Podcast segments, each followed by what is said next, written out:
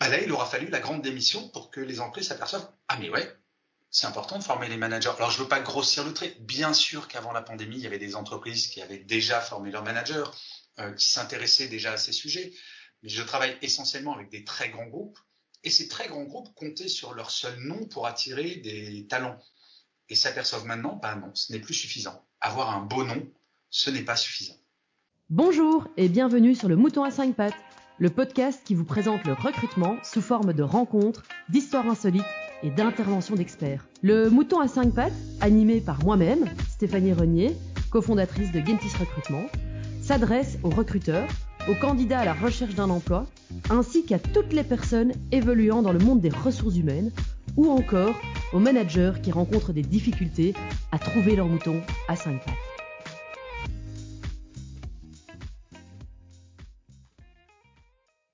Bonjour à tous. Aujourd'hui, j'ai l'immense honneur de recevoir Gaël Châtelain-Berry. Gaël, bonjour. Bonjour Stéphanie.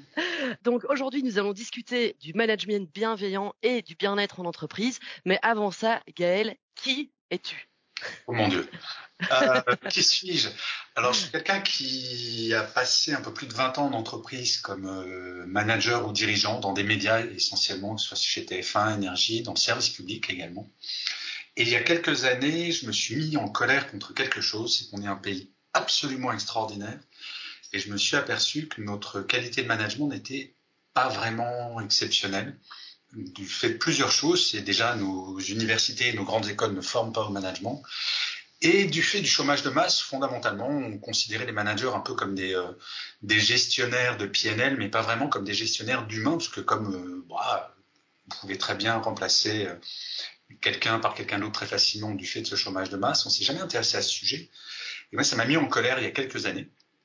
Et donc, j'ai eu cette idée de, du management bienveillant en expliquant, en essayant d'expliquer, en tout cas à l'époque, que bah, être un manager bienveillant, ça augmentait la performance des salariés. On m'a pris pour un hurluberlu il y a quelques années, on me prend moins pour un hurluberlu aujourd'hui. Donc, je suis une sorte de de prêcheur. Voilà, j'aime bien ce concept. Je prêche la bonne parole et, et c'est un vrai plaisir. Donc, je suis aujourd'hui écrivain, je suis conférencier, je suis podcasteur. Euh, je suis un peu hyperactif. Et j'ai dit écrivain ou pas? Ça y est, je perds la mémoire. Il me semble que oui. Ouais, c'est ça.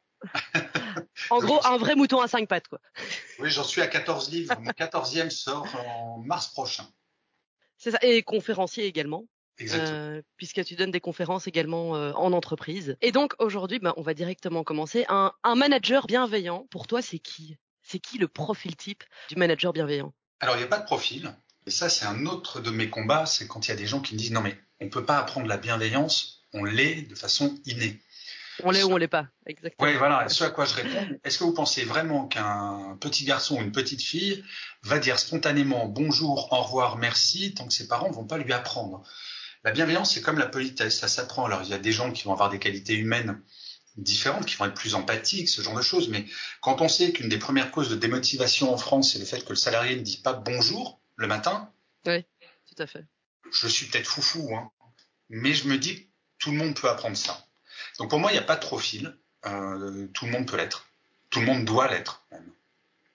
Ok, et euh, bah, effectivement, euh, ça a l'air euh, entre guillemets assez simple. Comment est-ce qu'on apprend à être un manager bienveillant? Est-ce qu'aujourd'hui il y a des formations pour ça? Est-ce que c'est la responsabilité de l'entreprise de donner ce genre de formation?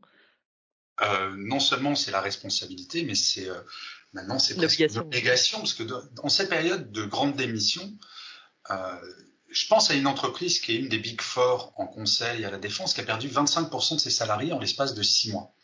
Il y a quelques années, il m'avait appelé pour faire un, séminaire de management et finalement il l'avait pas fait parce que les associés considéraient que mais non, on n'a pas besoin de ça, on n'a pas besoin d'apprendre à manager.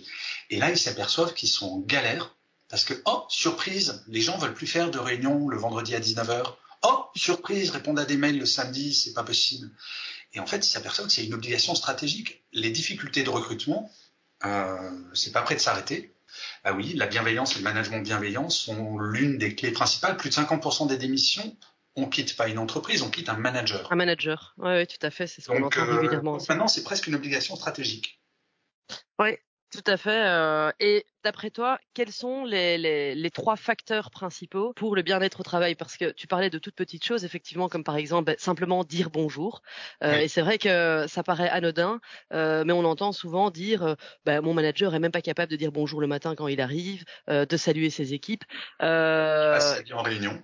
Il passe sa vie en réunion, les petites réunionites aiguës. Si tu devais faire un tout petit résumé, quels sont les trois facteurs euh, principaux pour le bien-être au travail aujourd'hui?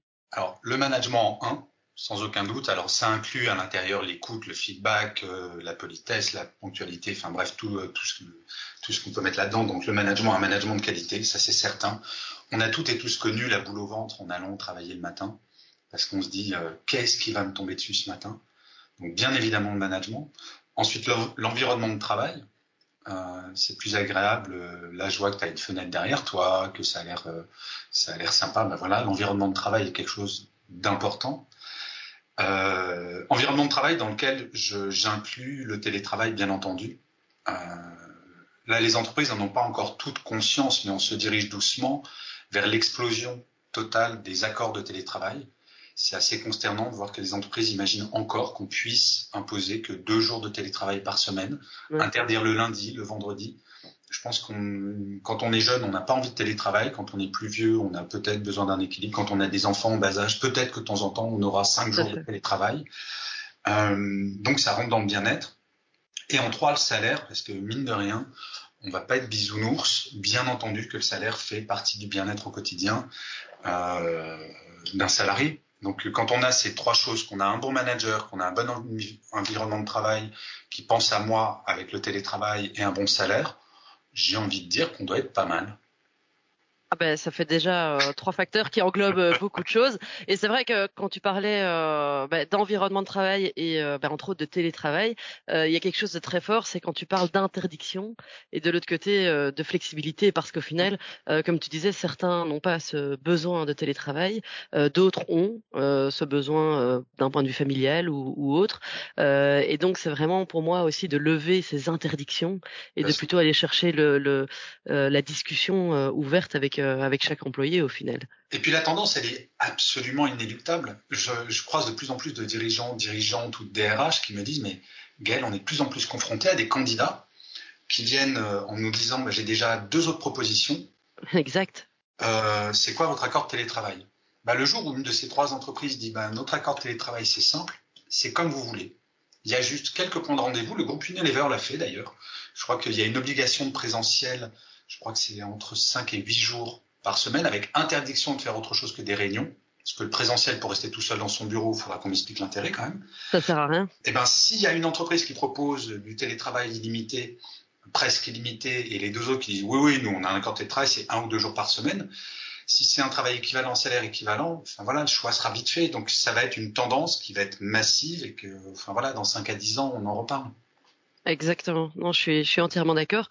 Tu parlais comme troisième facteur, c'est assez intéressant, euh, bah, le salaire, puisque d'un côté, euh, on parle beaucoup en ce moment d'impact, de bien-être, mais au final, euh, le salaire reste encore parfois un tabou et pourtant ô combien important, puisque parfois même 50 euros par mois peuvent faire la différence dans une proposition salariale. Aujourd'hui, pour toi, le salaire, c'est juste entre guillemets le salaire, ou alors est-ce qu'il y a des avantages qui peuvent aussi bah, attirer certains candidats? Alors ça dépend de quels avantages tu parles. Euh, j'avais écrit un livre, un livre blanc là en milieu d'année en partenariat avec Eden Red France sur euh, l'entreprise à la carte.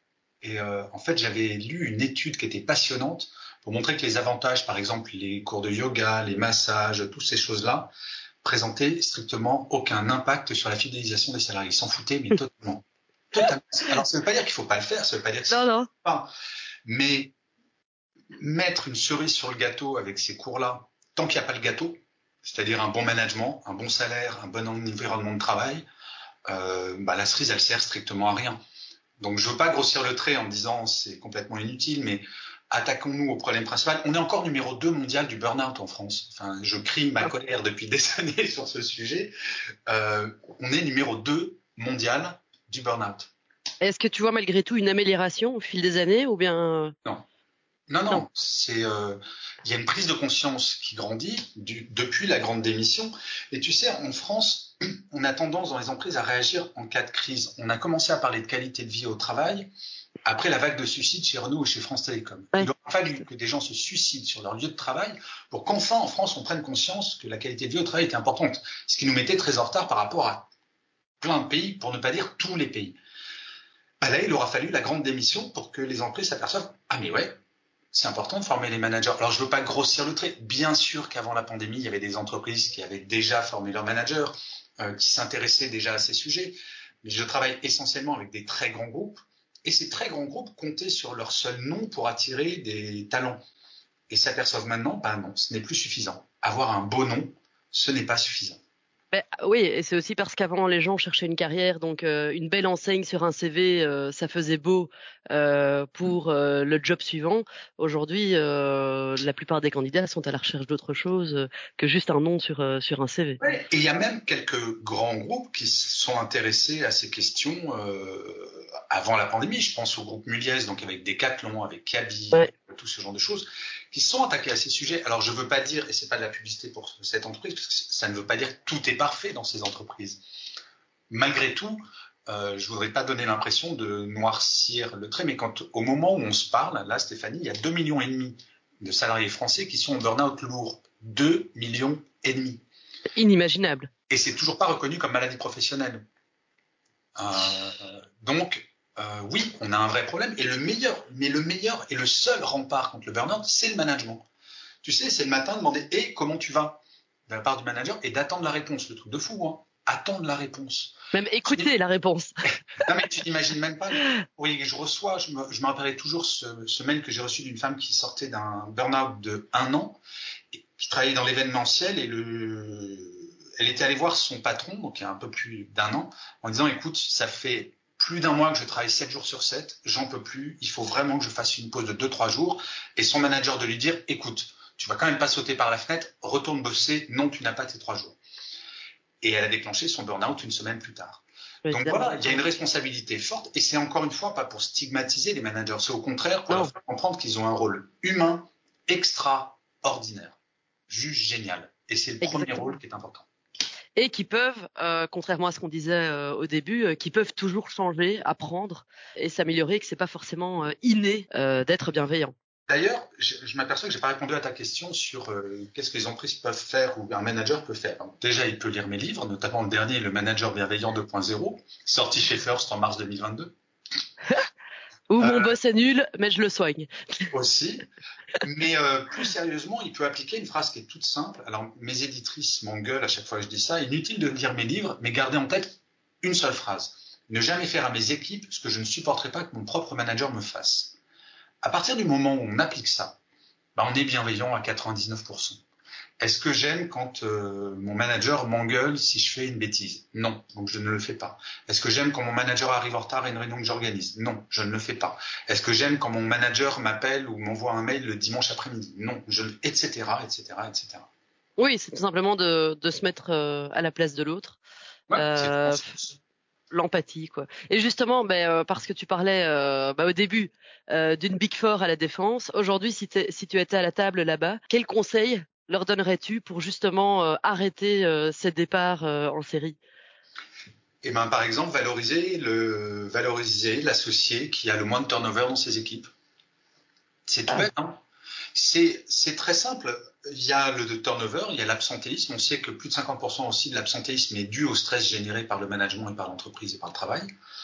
Donc, euh, valoriser la bienveillance. Et la valoriser, on a des, des KPI extrêmement clairs, l'absentéisme, le turnover, ce genre de choses. Et entre deux associés qui vont faire à peu près le même travail, s'il y en a un qui a un turnover de 40% et l'autre de 10%, eh ben, la variable, c'est le manager. Et valoriser ça et faire comprendre aux managers et aux associés que oui, euh, faire attention aux équipes, oui, faire attention au bien-être des équipes, ça fait partie de leur mission. Aujourd'hui, beaucoup de managers pensent que leur mission, c'est uniquement rapporter de l'argent et avoir un truc équilibré. Ben non, non, non, parce que euh, dans les Big Four, ça commence à devoir refuser des contrats faute de bras. Donc euh, c'est un problème lié, euh, oui, effectivement, euh, avec le bien-être. Donc performance et bien-être peuvent tout à fait être. Et là, en l'occurrence, c'est pas une question de salaire parce que les salaires dans ce domaine d'activité sont généralement plutôt très bons. Oui, tout à fait. mais si derrière tu es malheureux comme les pierres et que tu es de nouveau sous, sous burn-out, sous et stress. Que, enfin bref, tous ces trucs. Oui, exactement. Bienveillance, bien-être en entreprise. Imaginons euh, une entreprise qui a énormément de problèmes de rétention, justement, euh, d'absentéisme. Que leur conseillerais-tu euh, de mettre en place? Est-ce que ce serait plutôt des formations, une conférence? Qu'est-ce qu'on peut mettre en place pour justement générer cette bienveillance? Bah, Dans un premier temps, il faut faire un diagnostic. Il faut savoir qu'est-ce qui se passe. Il faut donner la parole aux salariés. tu sais, je donne toujours un exercice tout bête aux managers, c'est de demander à leur équipe de se réunir dans une salle, seule, euh, sans manager donc, et de remplir un tableau avec deux colonnes. La première colonne, qu'est-ce que vous trouvez que je, en tant que manager, fais bien et qu'est-ce que je devrais faire mieux? Sauf qu'il y a une règle, euh, chaque point doit être validé à l'unanimité par l'équipe. Déjà, donner cette parole-là aux salariés. Il n'y a que eux qui peuvent dire euh, qu'est-ce qui ne va pas dans l'entreprise, qu'est-ce qui devrait changer? Donc faire un diagnostic, mais ouvert, libérer la parole, faire comprendre aux gens qu'ils ont le droit ça demande une certaine, euh, certaine confiance en soi quand même, euh, ou un certain, euh, je vais dire, empathie de, de, le faire, parce que c'est vraiment s'exposer, quoi. Quand il y a un manager qui dit oh là là, mais faire ça, c'est ouvrir la boîte de Pandore, mais ça m'inquiète pour la qualité de ce manager. Ah, ça, je suis tout à fait d'accord. Parce qu'un manager, ça supposerait qu'il n'ait plus de progrès à faire qu'est-ce que ça serait chiant nos vies professionnelles si on n'a plus de travail à faire? Effectivement. Mais bon, je, je, je, m'imagine dire ça à un de mes managers demain et je pense qu'il le ferait, mais il aurait peur quand même du, cette peur du feedback évidemment. Mais en fait, j'ai assisté à énormément de ces réunions derrière des vides sans teint et c'est jamais malveillant. Parce qu'enfin, on demande aux gens, mais qu'est-ce qu'on devrait changer? Qu'est-ce que je devrais, moi, manager, faire de mieux? Moi, manager qui te demande à toi de faire mieux en permanence, bah, moi aussi, je suis un salarié, je suis un manager, et donc je dois progresser. Il faut quand même se rendre compte que la qualité des managers aujourd'hui dans 90% des entreprises, il est évalué lors d'un entretien annuel où un manager va voir son N plus 1, son N plus 1 lui demande Est-ce que tu es un bon manager? Ah, super. Est-ce que tes équipes t'apprécient? Ouais, top. Mais c'est quoi cette blague? On fait des dictées autocorrigées pour évaluer les managers. Une entreprise comme Google, je crois que c'est tous les trimestres, ce sont les managers qui sont notés par leurs équipes sur quatre ou cinq critères. Est-ce que mon manager est bienveillant? Est-ce que j'apprends des choses? Bref, des trucs très simples, mais c'est pas pour taper sur la tronche des managers. C'est pour identifier les managers qui doivent être formés, qui doivent progresser. Donc c'est pas du punitif, c'est un du préventif, parfois du curatif. Parce qu'on va pas se mentir, il y a quand même des managers. Oui, tout à fait. Il faut qu'ils apprennent leur métier. Et puis c'est quelque chose qui nous projette vers l'avenir. Donc il faut surtout pas avoir peur de libérer la parole. Et je crois que les entreprises qui réussissent le mieux actuellement à, à fidéliser leurs salariés sont, sont, celles qui ont compris ça, que bah oui, en tant que manager, j'ai le droit de dire à mon manager, bah ouais non, ça me plaît pas quand tu m'envoies un email le samedi à 22 h Ça ne me plaît pas. Je souhaiterais que ça change. Pas de déjà avoir quelqu'un qui ose le dire, euh, c'est qu'il se sent assez en sécurité et en confiance euh, que pour donner ce genre de feedback. Mais pour Au final, c'est positif. Le manager dit tu as le droit de le dire. Tu as le droit. Effectivement. Ok, donc diagnostic, euh, donner la parole euh, à tout le monde euh, au sein de l'entreprise. Est-ce qu'il y a d'autres choses bah, La formation. Entendu, former, former, former, former, toujours former. Former au management à distance, qui est quand même quelque chose aussi qui a débarqué dans nos vies professionnelles de façon massive depuis deux ans. Et former, ça prend pas, encore une fois, former au management, ça prend pas des siècles. C'est parce que le management, c'est du bon sens. C'est uniquement du bon sens. Euh, c'est faire attention à l'humain et le mettre dans des conditions optimales pour qu'il puisse donner le meilleur de lui-même. Donc euh, bien sûr, former, peut-être aussi ensuite, alors ça c'est dans un deuxième temps, réfléchir à comment est-ce qu'on valorise les managements de qualité. Dans les grandes entreprises, c'est euh, j'avais fourni cette idée à un moment, alors qu'il peut sembler un peu extrémiste, je l'accorde, du permis à point du manager. Tu as un moins 6 points.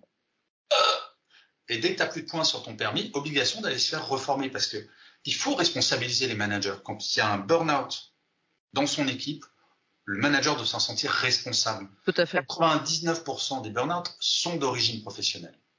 Il faut pas se mentir. Et encore une fois, c'est ni pour stigmatiser, ni pour culpabiliser, non, ni bien sûr. Mais au contraire pour, euh, pour mettre des relations en entreprise qui sont euh, équilibrées, nous allons dire. Est-ce que euh, tu en connais justement des, des entreprises qui sont déjà très avancées en termes de bienveillance, bien-être? Bah, je citais les entreprises du groupe Mullier, mais c'est euh, une entreprise de, de Schnorr, donc euh, les Schnorrdistes, c'est bien connu, sont particulièrement bienveillants. euh, non, mais il y en a beaucoup qui sont sur cette démarche-là. Ensuite, euh, c'est toujours compliqué de donner des noms dans le sens où, bien entendu, si je donne un nom, et je sais même qu'en donnant le, le, nom du groupe Mullier et de ces enseignes-là, je vais recevoir des mails de salariés de ce groupe qui vont me dire oui, mais moi, mon manager, c'est... Ah oui, dans ce là ok. Donc, euh, non, la, mais la démarche, elle sera permanente. Ensuite, je crois que la conscience est générale depuis, euh, depuis pas si longtemps que ça, parce que toutes les entreprises galèrent. J'entendais un chiffre, c'est 70% des métiers sont en galère de recrutement. 70%. Tout à fait. Ouais. Donc, euh, voilà, on est en mouvement de panique et pour réagir, les entreprises s'aperçoivent bien que bah, doivent agir sur tous les leviers et malheureusement, mais c'est pour ça qu'on on va avoir un décalage de quelques mois, pour ne pas dire quelques années. Si on veut améliorer le management, ça se fait pas en un claquement de doigts. C'est pas comme augmenter non. les salaires. Et c'est pas parce que j'augmente les salaires de 10, 20 ou 30% que je vais améliorer ma fidélisation. Je vais peut-être attirer plus de gens, mais ils vont se barrer euh, de toute façon si le management s'est pas amélioré.